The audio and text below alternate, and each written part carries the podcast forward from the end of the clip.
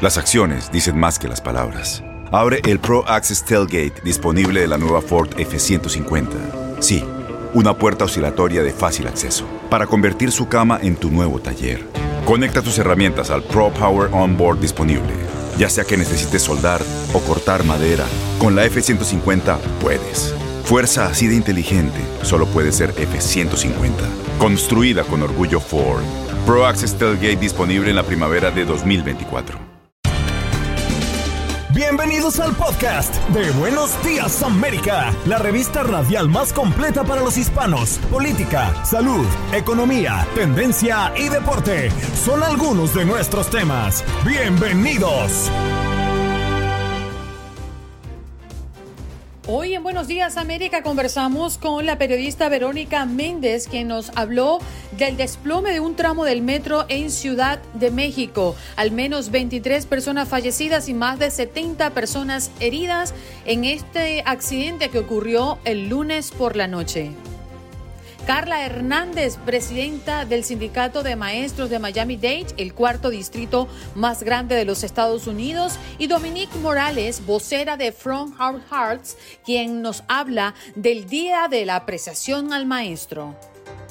Glorian Sacha Antonetti Lebrón, periodista y activista, fundadora y editora de revista Étnica un feminicidio ha vuelto a enlutar a Puerto Rico con el asesinato de la joven Keishla Rodríguez, cuyo cuerpo fue hallado flotando en una laguna, caso que preocupa a las autoridades locales por el aumento de los casos de feminicidios. Iván Guerrero, abogado de familia, nos viene a hablar de el caso donde la directora de una escuela primaria en Florida fue grabada en video en el momento en que golpeaba a una de sus alumnas con una tabla como método de castigo. El video lo graba su madre y se hace viral en las redes sociales. Tus mañanas están llenas de energía de la mano de Andreina Gandica y Juan Carlos Aguiar. Aquí, en Buenos Días América, hacemos un recorrido por esos temas que son importantes para ti. Noticias, inmigración, salud, el acontecer diario, las tendencias y por supuesto los deportes. Buenos días América, este programa es tuyo.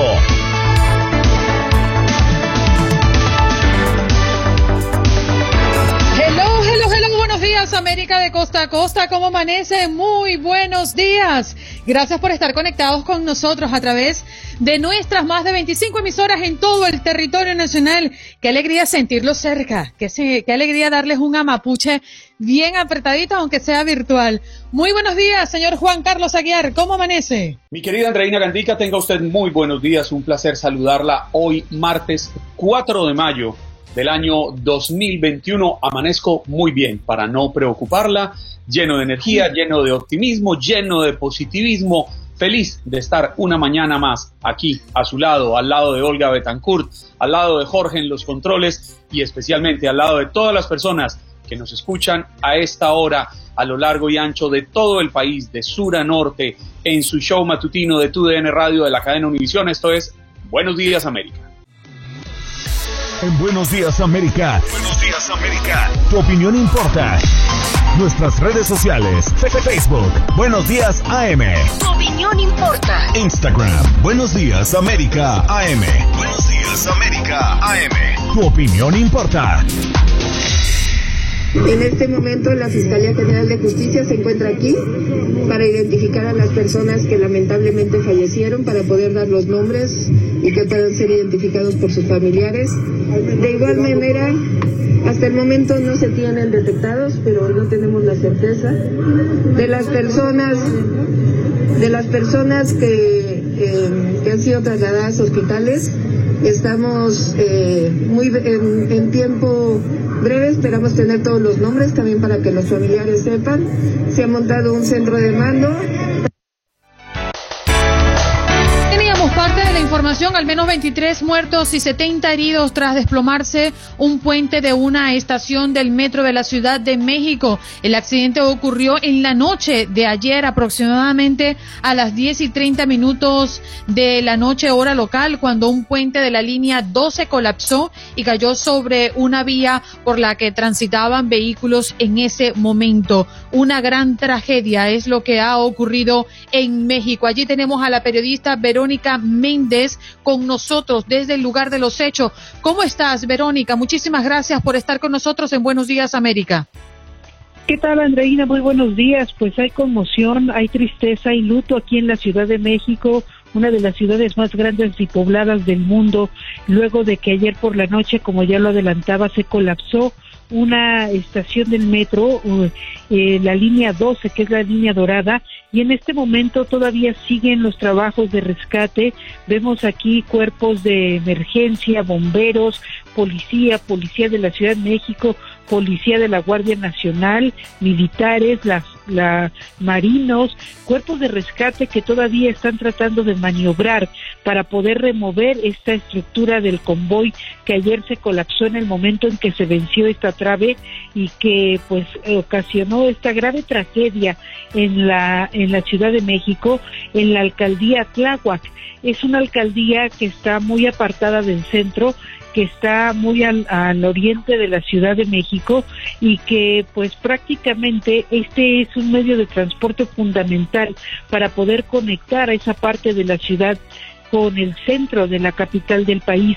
Desde el momento en que se ocurrió este colapso, en el momento en el que se vino abajo el convoy y cayó sobre carros, sobre autos que circulaban en la avenida Tláhuac, la jefa de gobierno Claudia Sheinbaum se trasladó al lugar y estuvo, y ha estado aquí parte de la madrugada al pendiente de todo lo que ha ocurrido después de esta terrible tragedia. Andreina, se habla en este momento de 23 muertos, 79 heridos y alrededor de 50 han requerido hospitalización porque se encuentran con graves lesiones.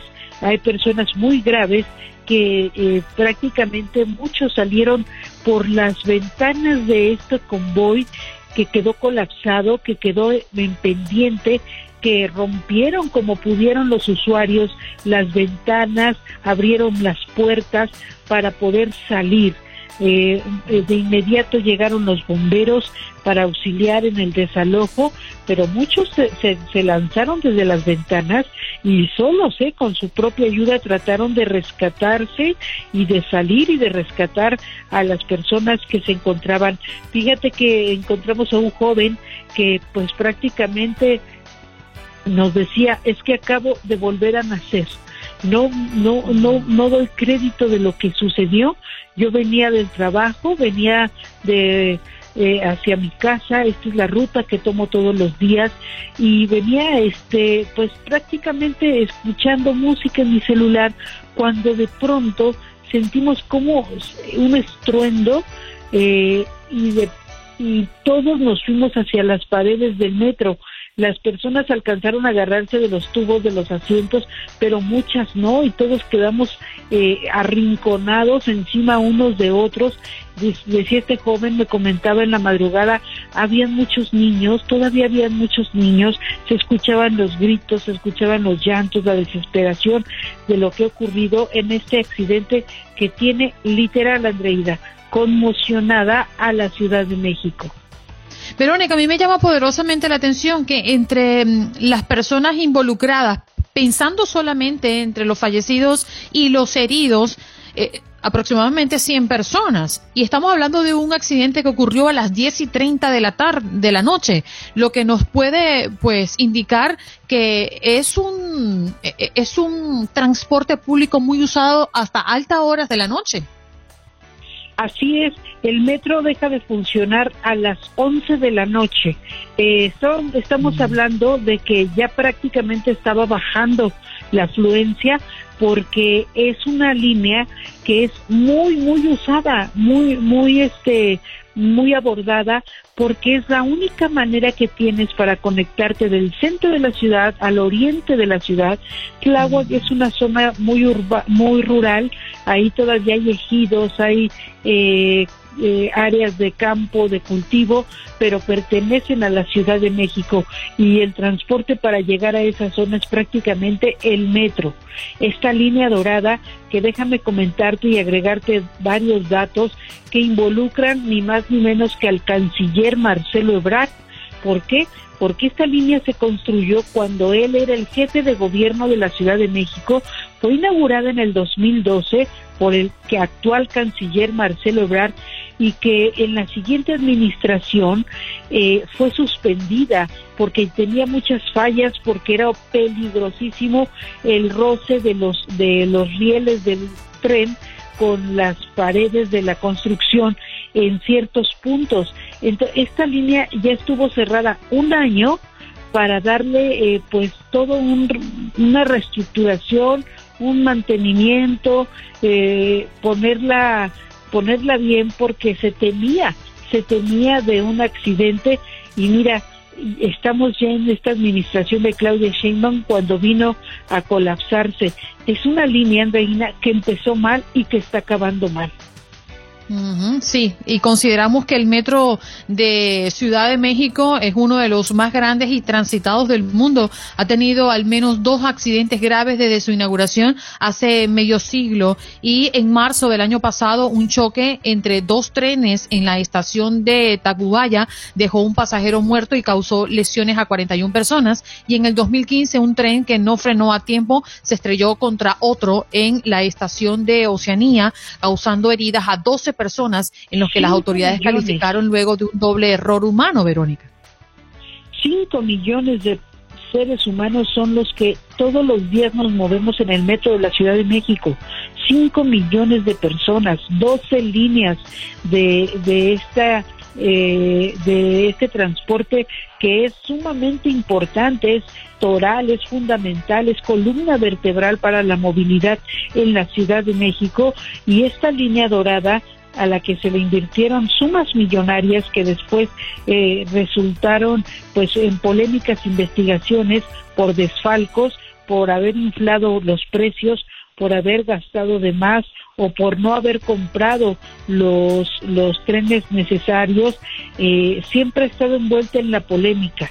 Siempre, desde que se proyectó, desde que se construyó, desde que se inauguró, desde que la que tuvieron que suspender porque eh, daba miedo. De verdad, el año pasado eh, yo me subí a esa línea porque eh, hace recordar un caso que conmocionó al país y al mundo entero, el de una niñita que se llamaba Fátima, que sufrió pues un, infanticidio, fue asesinada justo ahí en la delegación Tláhuac y yo me yo me tuve que trasladar a esa zona justo en el metro y recuerdo muy bien que pasar por ese tramo de los olivos truenan, tronaban las vías, tronaba el metro, se escuchaba los estruendos de las de los rieles y tú decías, esto es normal, esto, esto es normal, esto yo nunca lo había escuchado en ninguna estación del metro y te voy a decir y a confesar que yo soy de pie, ¿eh?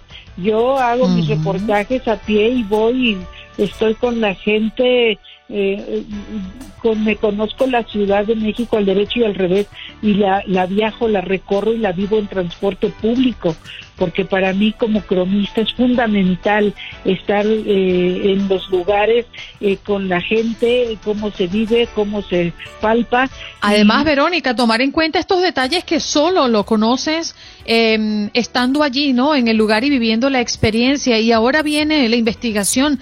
¿Qué fue exactamente lo que ocurrió? Si fue un descuido en el mantenimiento, o, ¿qué, qué, qué pasaría, ¿no? Para que esto, este accidente se ocasionara en la noche de ayer. Gracias, Verónica, eh, por tu tiempo eh, y por compartir con nuestra audiencia de Buenos Días América. Los abrazo mucho, hasta pronto, estamos a la orden. Y hoy tenemos sobre la mesa el día de apreciación al maestro. ¿Cómo podemos agradecer su labor y qué está haciendo como gobierno para apoyarlos en tiempos de pandemia? Carla Hernández, presidenta del Sindicato de Maestros de Miami-Dade, el cuarto distrito más grande de los Estados Unidos, y Dominique Morales, vocera de From Our Earth, está con nosotros acá en Buenos Días América. ¿Cómo están? Buenos días, Carla y Dominique. Buenos días, un placer estar aquí con ustedes. Hola Dominique, estás en mute para que abras tu micrófono, a ver. Ah, buenos días, perdón. Ahora sí. bueno, cada maestro es un trabajo esencial, ¿no? Y, yo particularmente la, eh, valoro mucho la labor de ustedes porque sé lo que significa, pues, mm, sostener una dinámica con, con, niños, ¿no? Y sobre todo lo más importante en la sociedad, la educación que pueda tener cada uno de ellos. Pero me gustaría comenzar hablando de este día, la apreciación al maestro. ¿Cómo es que hay un día para esto? No lo sabía. Sí, eh, esto fue algo que eh, la primera dama Eleanor, eh, Eleanor Roosevelt quiso hacer hace muchos años y en 1980 el National Education Association empezó a, abogar para que la nación lo hiciera algo oficial. Y desde 1980 tenemos el Día Nacional de Apreciación al Maestro aquí en los Estados Unidos, que ahora se celebra por una semana eh, ya justo para el Día de la Madre, porque sabemos que hay muchos maestros que son maestras y eh, las apreciamos y damos eh, gracias por todos los sacrificios y todo lo que ellos hacen todo el año durante esta semana. Dominique, yo quisiera preguntarle si realmente los maestros se sienten valorados, se sienten apreciados por los padres de familia, porque yo soy de los que siente que este año de pandemia nos enseñó la gran importancia de ustedes los docentes. Es decir, cuando tuvimos que enfrentar esta realidad de tener a nuestros hijos acá en las casas y darnos cuenta de la complejidad de este trabajo que ustedes realizan, pues yo personalmente terminé valorando mucho más a los docentes. ¿Ustedes se sienten valorados, Dominique? Así mismo, y Carla que trabaja con UTD, que está trabajando día afuera y día adentro con estas maestras, saben la importancia de que ellos están haciendo en nuestras vidas, no solamente en nuestros hijos, pero en nuestra comunidad. Y por eso FOH, que es la compañía en que yo trabajo, um, estamos muy orgullosos de poder darle una donación de casi un millón, bueno, un millón de máscaras para las maestras, para los administradores de la educación, de las escuelas, para poder um, en estos tiempos un poco difíciles asegurar que están más, um, lo más safe que puedan estar. Hay un dato que me llamó poderosamente la atención y que producción lo trajo a la mesa el día de hoy. Tiene que ver con la cantidad de niños que no se conectaron a las clases virtuales durante la pandemia y bueno, mucho menos estuvieron de manera presencial. Carla, tú manejas un poco los números. ¿Qué está pasando con esos niños que no recibieron por casi un año eh, educación, al menos de manera virtual? Mira, aquí en, el condado de Miami-Dade nos dimos cuenta que habían como 1.700 estudiantes que no se habían registrado.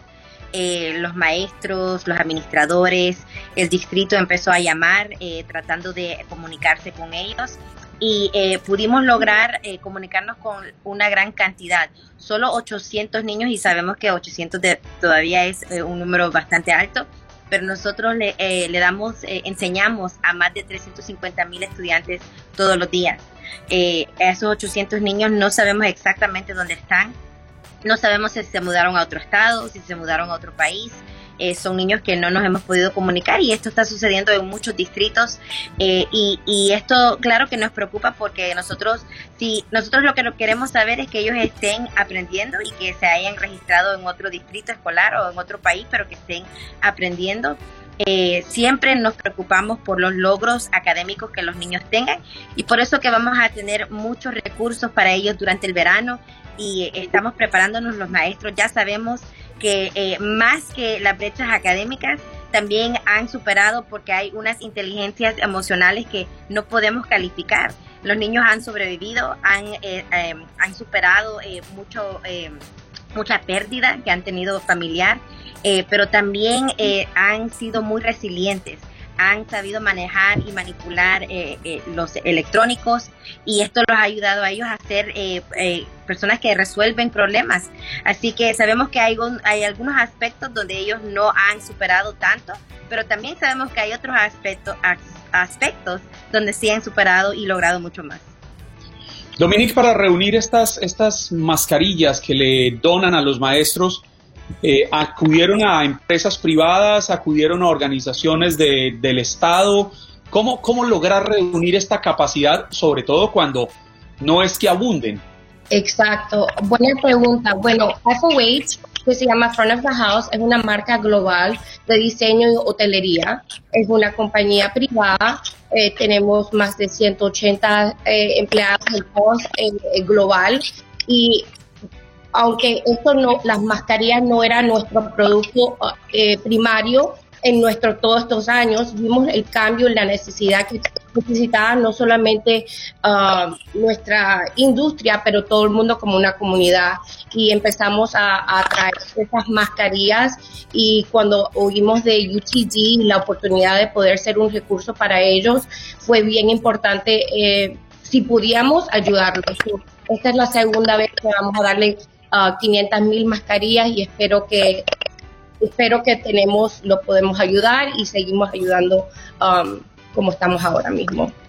Es inevitable mm, no traer a la mesa el tema del día, ¿no? Y tiene que ver con, con, la institución, con las escuelas y con esto que nos ha escandalizado a todos, este video viral de la niña de seis años que recibió em, un castigo eh, físico por algo indebido que hizo. Eh, ¿Cuál podría ser el mensaje de ustedes que están tan cerca de esta em, realidad que son las escuelas, el sistema de aprendizaje y el contacto con los niños de lo que ha ocurrido en esta oportunidad con esta niña de seis años en Florida? Bueno, Dominique, ah, adelante Carla. Sí. Eh, mira, es algo que de verdad eh, lo hemos estado mirando, la historia, cómo se ha desarrollado eh, nos da mucha lástima, a mí personalmente me da mucha lástima porque eh, no es una responsabilidad que un maestro eh, debería de tener y no lo debería de tomar. El, niño debe de ser disciplinado por su padre. mira, ya somos consejeros, ya somos maestras, ya somos, hacemos tantos papeles y no deberíamos de tener el papel de disciplinario de esa forma tampoco. no, no, no pienso que es adecuado, pienso que eso es una responsabilidad para el padre y para la madre eh, deberían de enseñar y inculcar mucho respeto al maestro, eh, porque eh, es necesario para que el niño aprenda y para que todos los estudiantes en la aula puedan aprender. Pero me parece que es algo que no es necesario, más bien pone a riesgo el maestro, es algo que es fuera de la ley. Aquí en Miami Dade no se puede hacer, no podemos eh, eh, disciplinar a los estudiantes de esa forma. Y de verdad no creo que es algo que debería de ser responsabilidad del padre, eh, de, digo, del, maestro, debería de ser responsabilidad de los padres. Carla. Dominique, ¿tú qué piensas? Es que le pregunté a los dos, a ver. No, no, yo lo, completamente estoy con Carla. Tú sabes, es una cosa bien difícil. Las maestras hacen tanto por nosotros, para nuestros hijos, no creo que, creo que tiene que haber también un límite de responsabilidad eh, que tenemos que poner como padres y como escuela y como de disciplinario especialmente, que tenemos que tener un poco cuidado con eso. Pero como digo, Carla, eso no puede pasar aquí, so, uh, no estamos cuidando un poco con, con esa situación. Carla, eh, se nos acaba el tiempo, pero no puedo dejar pasar una pregunta teniéndola usted acá. Y es que hace unos días trascendió que una escuela privada en Miami le prohibió a sus docentes vacunarse contra coronavirus en medio de una época en la que, por el contrario, los maestros exigían la vacunación para poder retornar a las clases. ¿Qué piensan ustedes desde el sindicato sobre esta situación? Creo que es una situación muy vergonzosa eh, que una institución académica eh, sea tan negligente, que diga esta información que es incorrecta, eh, que sean teorías eh, que, ya se han visto que no son reales. esta directora dijo que si una persona toma la vacuna que imite algún tipo de, no sé qué, será radiación, que otras personas empiezan a, sangrar por su menstruación, es algo ridículo, es lunático. Y, y, de verdad que hay que ponernos a pensar que nuestros, eh, eh, nuestro dinero, nuestro, nosotros como eh, pagadores de impuestos, no deberíamos estar invirtiendo dinero en, esta, en este tipo de institución. Sin embargo, aquí en el estado de la Florida hay muchos programas donde nuestro dinero va a instituciones privadas como estas que no tienen que rendir cuenta al público y que pueden dar esta información que es incorrecta. Me da mucha lástima por esos maestros, ellos necesitan derechos y derechos contractuales eh, y por eso las uniones eh, existen, los sindicatos existen mm. y ojalá que ellos tengan esa oportunidad de tener representación algún día. Muchísimas gracias por acompañarnos el día de hoy. Carla Hernández, presidenta del Sindicato de Maestros de Miami-Dade, el cuarto distrito más grande de los Estados Unidos, y Dominique Morales, vocera de Front Our Hearts, quien hoy nos acompaña por el Día de Apreciación al Maestro. Un abrazo y espero que estén a salvo siempre. Gracias. En Ford creemos que ya sea que estés bajo el foco de atención o bajo tu propio techo, que tengas 90 minutos o 9 horas, que estés empezando cambios o un largo viaje, Fortaleza es hacer todo, como si el mundo entero te estuviera mirando. Presentamos la nueva Ford F150 2024. Fuerza así de inteligente solo puede ser F150. Construida con orgullo Ford. Fuerza Ford. En Buenos Días América. Buenos Días América. Tu opinión importa. Nuestras redes sociales. Facebook. Buenos Días AM. Tu opinión importa. Instagram. Buenos Días América AM. Buenos Días América AM. Tu opinión importa. Bueno, vamos rápidamente a nuestro próximo tema, un tema que nos ha preocupado, un tema que ha sido alarma y controversia durante los últimos días porque un feminicidio ha vuelto a enlutar a Puerto Rico con este asesinato de la joven Keisla Rodríguez, cuyo cuerpo fue hallado flotando en una laguna, caso que preocupa a las autoridades locales por el aumento de feminicidio en la isla. Para conversar sobre el tema, Gloria, perdón, Glorian Sacha Antonetti Lebrón, periodista y activista, fundadora y editora de revista Étnica. Eh, Glorian, ¿lo dije bien? Buenos días. Sí, buenos días, buenos días. Muy bien, lo mencionaste muy bien. Un placer tenerte en el programa. No, el placer es nuestro, aunque el tema es bien delicado, un tema que nos afecta a todas y a todos quiero creerlo por el aumento de feminicidio en la isla. Háblanos un poco del tema de Keisla Rodríguez, el caso que en este momento está conmocionando a la isla. Pues mira, el caso de Keisla es un caso que se suma a las más de 17 mujeres, 18 mujeres que han sido asesinadas en feminicidios aquí en Puerto Rico en lo que va de año. El año pasado, el 2020, cerró con 60 feminicidios, lo que representó en en un aumento de un 62% en el país. Eh, y pues eh, para nosotras desde el espacio de la justicia social, ¿verdad? Como activistas, feministas, en mi caso como afrofeminista, esto es un tema, y como mujer, ¿verdad? Que vive en Puerto Rico, que es madre, eh, que sabemos que el Estado, el gobierno ha, ha fallado, ha fallado grandemente en crear mecanismos que nos mantengan con, viva, que nos, con vida, que nos mantengan viviendo en dignidad en este país. Eh, para que ustedes tengan una idea, ¿verdad? En Puerto Rico hemos pasado por los últimos 3, 4 años por desastres naturales, eh, una deuda, ¿verdad? Eh, en el gobierno, una imposición de una junta de control fiscal, las medidas de austeridad que se han, que se han mantenido para las personas que vivimos en Puerto Rico son, son, son terribles y, tienen un mayor peso, particularmente en las mujeres, en las madres, en las trabajadoras. Eh, y para nosotros es muy, muy, muy problemático que, por ejemplo, el, gobierno de, Puerto Rico eh, se ha estado haciendo una solicitud de 7 millones para atender el problema de feminicidio, de la violencia de género en el país y la Junta de Control Fiscal acaba de aprobar solamente 200 mil dólares de 7 millones para atender estas problemáticas que estamos viviendo en el país. Así que sabemos que esto es un tema, eh, un asunto social, pero también es un asunto, un asunto político. Eh, y hace, hace, y requiere, requiere muchísimos recursos, requiere voluntad, más que nada voluntad para poder atenderlo. Eh, este caso de Keishla ha sido notorio porque también se trata eh, de una, una, figura pública, ¿verdad? Quien está envuelto y, quien ha, estado siendo acusado de este caso, que es, Felipe Verdejo, eh, un asociado puertorriqueño que le, lamentablemente, ¿verdad? Eh, es quien se ha visto involucrado, pero que no, para nosotros es importante que se vean todos los problemas sistémicos, ¿verdad? Aquí, aquí vemos unos problemas de, de clase que, que, están este, afectándonos grandemente. Hay unos problemas de género, hay, un, empobrecimiento de nuestro país que, que se ve a todos los niveles. Gloria, perdóneme que le interrumpa. Yo quisiera preguntarle, estos feminicidios, eh, las cifras que usted nos da son aterradoras. Habla de 18 personas en estos primeros meses del año 2021, 60 mujeres asesinadas en el año 2020 en la isla.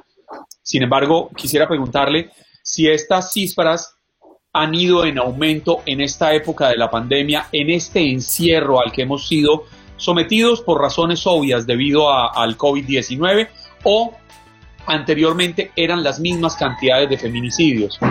Vemos un aumento en el, en el caso de la pandemia, ¿verdad? El encierro, vemos esto, estas problemáticas que se van reflejando con una, un mayor, ver una mayor intensidad, estar las familias, ¿verdad? Unidas, pero reconocemos que en Puerto Rico no solamente la pandemia, como les decía, venimos arrastrando unas problemáticas a raíz de los desastres naturales, los huracanes Irma María, eh, tuvimos también una, una, temporada de terremotos en el país, ¿verdad? Que, que desestabiliza emocionalmente a las personas, pero eh, a mi entender el mayor problema está siendo el factor económico, ¿verdad? Y que lleva un detrimento social también. Y venimos también hace muchos años cargando con unas medidas de austeridad eh, por una deuda que sabemos también que es, un, es parte del proceso colonial que afecta a Puerto Rico y la relación con los Estados Unidos que nos mantiene también en, en esta, ¿verdad? Viviendo estas problemáticas a unos niveles extraordinarios. Así que la pandemia sabemos que el, encierro tuvo mucho que ver, pero venimos arrastrando muchísimas otras problemáticas en el país que han sido factores determinantes para que las cifras de feminicidio vayan en aumento. Y lamentablemente vivimos una sociedad como lo, lo mismo que pasa en toda América Latina y el Caribe. Eh, hemos crecido en sociedades que que son machistas, ¿verdad? Que, que el valor que se le impone a las mujeres es un valor que está bien devaluado. Y vemos también cómo hay otras problemáticas. En mi caso, como mujer negra, hemos podido también y desde revista étnica identificar que 23 de las, eh, a principio de año, 23 de las mujeres que estaban desaparecidas, 23 de las 57 mujeres desaparecidas eran mujeres evidentemente negras. Así que aquí hay otros factores también como el racismo que que se imponen en, en, esta, en estas problemáticas sociales en nuestro país. Gloria, traes a la mesa América Latina y lamentablemente debemos mencionarlo. Hay países como Colombia eh, que tienen cifras sumamente elevadas, Ecuador, México, en, una, mm, eh, en un registro que mantiene la ONU Mujeres, ha evidenciado que en casi todo el año del 2020, creo que 10 meses de todo el año 2020, en Colombia se registró 508 mujeres que fueron asesinadas de enero a octubre específicamente. Las cifras en Ecuador son 748 mujeres que fueron asesinadas desde el 2014 hasta el 2020. En México, hasta mm, septiembre de ese año 2020, se reportaron 724 víctimas de feminicidios según el Observatorio Ciudadano Nacional de Feminicidios. Y por allí van las cifras lamentables de nuestra región. Iniciando nuestra conversación, Glorian, hablabas de que la responsabilidad en buena parte es del gobierno. ¿Qué puede hacer hoy el gobierno para corregir y para evitar que más personas o mujeres en este caso mueran en manos de violentos? ¿Qué proponen? Mira, hay, hay unos movimientos muy importantes que se están dando en nuestros países. No, no estamos desconectados en Puerto Rico de, la problemática a nivel de América Latina, por eso lo menciono y hemos estado en conversación con organizaciones eh, en toda la región y para nosotros es importante que se comience con una educación con perspectiva de género. Esto es un problema de las crianzas eh, y de toda, ¿verdad? Esas, esa sociedad y esos aprendizajes y socializaciones machistas que hemos tenido en, nuestra, en nuestros países, lamentablemente. Eh, así que ahí, por ahí hay donde comenzar. Como mencionaba también, hay una, hay una necesidad de asignar recursos en los organismos gubernamentales y también sociales.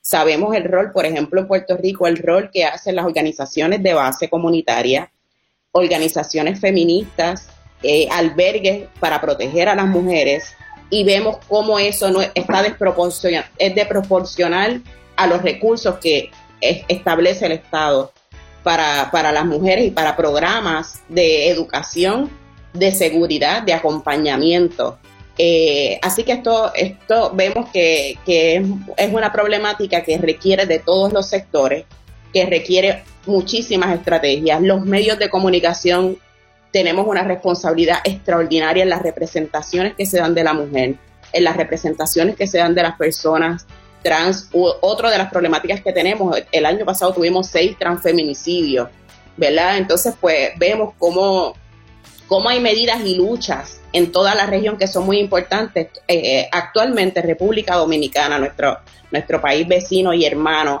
está luchando porque se le dé eh, a las mujeres la oportunidad de decidir en cuanto a sus embarazos, ¿verdad? Eh, así que hay unas luchas por nuestra, por nuestra autonomía, por nuestra libertad, por nuestra seguridad, por mantenernos viviendo en condiciones dignas. Así que eh, requiere, requiere mucha voluntad y requiere recursos también de, los organismos gubernamentales. Glorian, muy rápidamente, porque el tiempo se nos está agotando. La impunidad es muy alta? ¿La impunidad de la justicia? La impunidad es muy alta, eh, también es parte de la problemática. Ahora mismo, el año pasado, de los 60 feminicidios, 26 casos continuaban bajo investigación o sin información. Así que vemos que también eh, se dan se da la impunidad desde muchas maneras. Eh, y, se, y se normaliza. la problemática también es que esto se normaliza, es como pues una mujer más es un número más y la realidad es que no, no debe ser así. Necesitamos, necesitamos voluntad, recursos y educación para, para romper ¿verdad? con toda esta sociedad y el machismo que nos han enseñado. Glorian, gracias primeramente por eh, tu labor eh, sabemos que muchas mujeres se apoyan y se referencian en lo que dices y haces para salir adelante en momentos tan complicados y en situaciones como ya tú las relatabas específicamente en Puerto Rico muy complicadas para salir de temas como estos y gracias por estar acá en el programa para hoy hablar de este caso que a toda la región nos tiene conmocionados, el caso de Sheila Rodríguez, que es la repetición de muchos otros casos. Así es, muchas gracias a ustedes por tenernos acá. Bien, allí escuchábamos a Glorian Sacha Antonetti Lebrón, periodista y activista fundadora y editora de revista Étnica. Nuestro próximo tema tiene que ver con este video que se hizo viral en las redes sociales de una niña de seis años que es golpeada con tablas por directora de la escuela en Florida. Y es que la directora de una escuela primaria en la ciudad de Clay Winston, en Florida, fue grabada mientras golpeaba a una de sus alumnas. La madre de la menor fue quien grabó a la mujer identificada como Melissa Carter en la Central Elementary School mientras que le pegaban a su hija en un salón de la institución. ¿Qué hay detrás de estos actos violentos dentro de las instituciones? Ya tenemos con nosotros a nuestro invitado, pues para que nos aclare qué es legal y qué no dentro de lo que se conoce en más de 19 estados en este país. Iván Guerrero, abogado de familia, ¿cómo está? Bienvenido, abogado. Muy buenos días, Andreina. Aquí muy bien y muy agradado de darle al público pues poco de información sobre este tema. Eh, Abogado, ¿cómo es que 19 estados en los Estados Unidos permiten que exista esta educación a la fuerza? Y por otra parte, me llena de mucha curiosidad porque hay distritos escolares dentro de estos estados que no lo permiten, que lo rechaza. Entonces, ¿qué es lo que puede estar ocurriendo? En realidad lo que ha pasado es que todos los estados permitían que en los colegios se le pegara a los niños y a medida que ha pasado el tiempo pues se sabe que eso es una medida completamente retrógrada, tuve la oportunidad de ver el, el video y es espeluznante, ¿no? Lo que le ocurrió esta, a esta señora hispana, por cierto, que no hablaba inglés y por eso se sentía impotente y no pudo intervenir para defender a su hija, ¿no? Entonces, este, afortunadamente ya que la mayoría de los estados han prohibido este castigo. El último que lo hizo fue North Carolina, ahora son 18 estados los que no permiten el castigo corporal. En la Florida todavía es permitido y de hecho eh, la ley contempla de que siempre que un, eh, mientras que el condado lo permita, de hecho hay reglas de cómo se debe dar este castigo y está completamente permitido en ciertos condados. De los 67 condados que tiene la Florida, 28 todavía golpean a sus estudiantes Y algo muy curioso, no se necesita en todos los condados que los padres den su permiso para que los profesores puedan pegarle a los estudiantes. Entonces es algo, es un tema de la ley que debería cambiarse. En el Pero, año pero es allí, abogado, y disculpe que lo interrumpa, es donde yo tengo la confusión. Si el Estado lo permite y el distrito escolar lo rechaza, entonces, ¿qué ocurre? Si pasa algo como esto, ¿es perdonado o no es perdonado? No es perdonado. En este caso, la ley dice que si usted, si un profesor decide dar un castigo corporal, primero tiene que estar aprobado por el condado. En el caso de la ciudad de Clewiston, que está en el condado Henry, el, el school board, la, la junta escolar, tiene prohibido el castigo corporal. O sea que en este caso, la maestra debería enfrentar cargos penales y debería también, eh, eh, después de que se haga la investigación adecuada, este, ser despedida porque ella rompió las políticas de esa junta escolar y no puede gozar de la inmunidad que la ley le da de ser maestra y poderle golpear a un estudiante. Entonces ella debería en este caso ser acusada de eh, asalto agravado y de abuso infantil. En mi opinión, como la niña fue al hospital, en este caso como una felonía del tercer grado. Iván, a mí me preocupa que pareciera que estamos cayendo en una contradicción desde la norma. ¿Por qué razón? Porque es bien sabido que un niño que es eh, castigado físicamente por su padre, él puede llamar al 911 y denunciar a su padre o denunciar a su madre o denunciar a su tutor legal por haberlo golpeado. Pero en las escuelas, en muchos sectores del país, lo estamos permitiendo. ¿A dónde vamos a llegar con estas contradicciones en las normas, en las leyes? Totalmente de acuerdo contigo, ¿me entiendes? Eh, eh, de hecho, se le el castigo que se le puede dar a, a un niño en una escuela, si, si un padre lo hiciera en su casa, terminaría en la cárcel. Ahora, vamos a aclarar una cosa, por lo menos en la Florida el castigo corporal por parte de los padres no está prohibido siempre y cuando no cause daño al menor. O sea, no es que los padres no, le, no puedan disciplinar a los hijos corporalmente, simplemente que no les puede causar daño. Sin embargo, esa restricción no está para los profesores mientras que ellos cumplan con las reglas y el código de conducta de la escuela que los emplea. ¿Y cuáles son las reglas? ¿Cuáles son esas normas? ¿Hasta dónde puede llegar esa sanción física? Tradicionalmente en la Florida este, se utiliza un palo de madera y se le pega a los niños en la cola, en el, en el trasero, y eso se considera aceptable. Y de hecho en muchas de estas escuelas en el norte y en el centro de Florida tienen colgado ese palo en la puerta del, director y se considera aceptable. En los sitios más poblados de la Florida, Tampa, Orlando, Miami, esto ha sido prohibido hace mucho tiempo y por eso quizás gran parte de la población de este estado ni siquiera sabía que eso era permitido. Pero sí se permite y pues eso es tradicionalmente como se ha hecho, lo que llaman un paddle. Pero es que me parece hasta subjetivo cuando hablamos de que si le hace el daño, es decir, puedes mm, implementar la fuerza hasta que no maltrates al niño, no le hagas daño. Pero ¿de qué daño estamos hablando? Porque estamos también involucrando el daño psicológico o es que tiene que ir a, un médico a verlo físicamente que no le haya dejado marcas. Es allí donde no lo entiendo. Como abogado les puedo decir simplemente que para un padre es muy peligroso utilizar ese tipo de métodos contra su hijo. La ley dice daño y ese daño en inglés es harm, no significa abuso. O sea que eso tiene puede ser consecuencias físicas, puede ser contribuir a que ese niño no quiera estar ya en la casa, que también es un delito, se llama contributing to the dependency of a minor. Entonces sí se ve todo lo que pueda ocurrir, se tiene en cuenta si es un hogar de abuso, si esto ha ocurrido varias veces, o sea que es muy peligroso para un padre tratar de utilizar este método de disciplina, aparte que la Academia Americana de Pediatría y la Asociación Americana de Psicólogos ha dicho que es completamente contraproducente pegarle a un niño para disciplinarlo.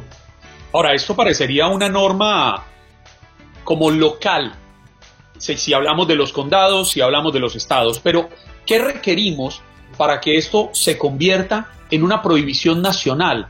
¿Qué, ¿Cuáles son los pasos a seguir para que no pueda seguir repitiéndose este tipo de sanción física a nuestros hijos en las escuelas? Desafortunadamente, lo que viene a ser las juntas escolares este, eh, por siglos en los Estados Unidos han sido un tema local. El gobierno federal no tiene ninguna manera de imponer una política nacional Y pues también tenemos que ser conscientes que algunos estados son muy resistentes a quitar estas reglas. Digamos acá en la Florida, el, el, el, estado de la Florida obliga a cada junta escolar, que son los mismos padres que están en esa junta escolar, que escogen a alguien de su condado y cada tres años tienen que revisar esta política. Y todavía 28 de los 67 condados de la Florida votan cada tres años porque este castigo se mantenga y muchos padres firman el consentimiento para que sus hijos les peguen en la escuela. Quizás nosotros como cultura hispana vemos eso y nos aterra y estoy completamente de acuerdo, pero es una práctica que va a ser muy difícil quitarla, muy difícil. De hecho, me gustaría, abogado, irme al plano federal. ¿Está existiendo en este momento o en tiempos recientes esfuerzos federales para acabar con estas prácticas?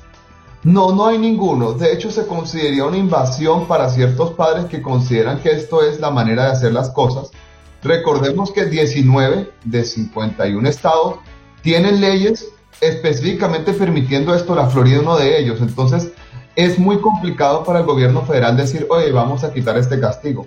De hecho, un estudio de la Universidad de la Florida dice que el año pasado, aquí en la Florida, hubo alrededor de 3.500 niños que les pegaron en las escuelas y la mayoría de las veces con el consentimiento de los padres. Los niños llevan una hoja a la casa y el padre firma diciendo que autoriza que les va a pegar. Ahora, volviendo al tema del video, en ese condado eso era prohibido y esta maestra cometió un delito y llamo a las autoridades a que sea castigada con todo el peso de la ley. Y la asistente también, ¿verdad, abogado?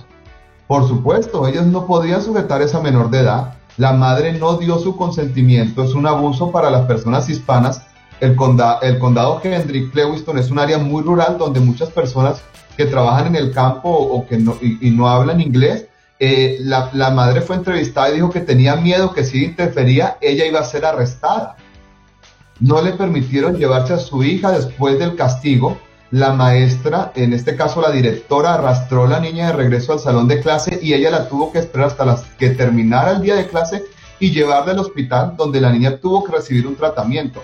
O sea que esto fue un acto de barbarie eh, y, completamente desautorizado por la ley. Usted ha tocado un par de veces algo que creo yo es fundamental en esta discusión y es el permiso de los padres. Mi hijo menor tiene 13 años y él va a una escuela pública aquí en el condado Miami-Dade. Si yo no he dado el permiso y no lo he firmado, ¿puede un maestro castigar físicamente a mi hijo? Bueno, el condado Miami-Dade tiene prohibido Pongámoslo en un condado donde esté permitido. Depende de lo que diga la Junta Escolar. Hay condados que requieren el consentimiento de los padres, hay otros que no. Hay condados que simplemente esa es la política del condado y si tú no quieres ser parte de eso, entonces tendrías que poner a tu hijo en una escuela privada o una escuela charter que no tenga ese tipo de reglas. Y ojo, una escuela privada, si tiene su reglamento que le puede pegar a los, a los niños, podría pegarle a los niños. Y hay escuelas cristianas o escuelas evangélicas que de hecho sí eh, eh, tienen dentro de sus políticas el castigo corporal aquí en la Florida y son escuelas privadas y pueden estar en cualquier condado, porque la Junta Escolar solo gobierna las escuelas públicas. Entonces, todo depende de dónde tú estás. Sinceramente, si yo viviera en un condado que permite ese tipo de prácticas, pues llevaría a mis hijos a otro condado, no estaría dispuesto a aceptar este tipo de conducta, ¿no? Mm. En el caso de la madre, eh, en el caso específico de, este tema que estamos hablando, de lo sucedido, um, ¿la madre puede tener algún cargo por haber permitido no hacer nada en el momento inclusive grabó el hecho? No, la madre no podría ser cargada eh, de ningún tipo de, de, eso. Recordemos que eh, eso se llama in loco parenti. Cuando los niños están dentro del colegio, es como si los padres perdieran la, custodia hasta cierto punto, están bajo el cuidado de los maestros. Entonces, así como ella no podía llevarse esa niña a la fuerza de la escuela porque la niña estaba en la escuela, los, los, los maestros y los rectores son los tutores de esos niños mientras que están en la escuela.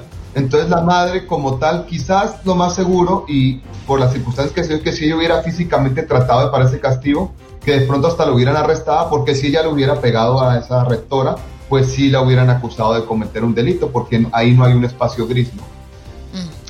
Wow, mm. no, qué, cosa tan, tan, tan extraña. Hay cosas que uno no puede entender, aunque la ley lo explique. Abogado, muchísimas gracias eh, por acompañarnos.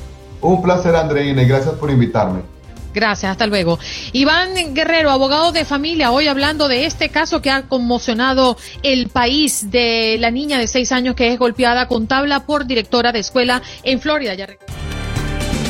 Gracias por acompañarnos en nuestro podcast. Buenos días América. Y recuerda que también puedes seguirnos en nuestras redes sociales. Buenos días AM en Facebook y en Instagram. Arroba Buenos días América. AM. Nos escuchamos en la próxima. Boost Mobile tiene una gran oferta para que aproveches tu reembolso de impuestos al máximo y te mantengas conectado. Al cambiarte a Boost, recibe un 50% de descuento en tu primer mes de datos ilimitados. O, con un plan ilimitado de 40 dólares, llévate un Samsung Galaxy A15 5G por $39.99. Obtén los mejores teléfonos en las redes 5G más grandes del país. Con Boost Mobile, cambiarse es fácil. Solo visita boostmobile.com. Boost Mobile, sin miedo al éxito. Para clientes nuevos y solamente en línea, requiere AroPay. 50% de descuento en el primer mes requiere un plan de 25 dólares al mes. Aplican otras restricciones. Visita Boost para detalles.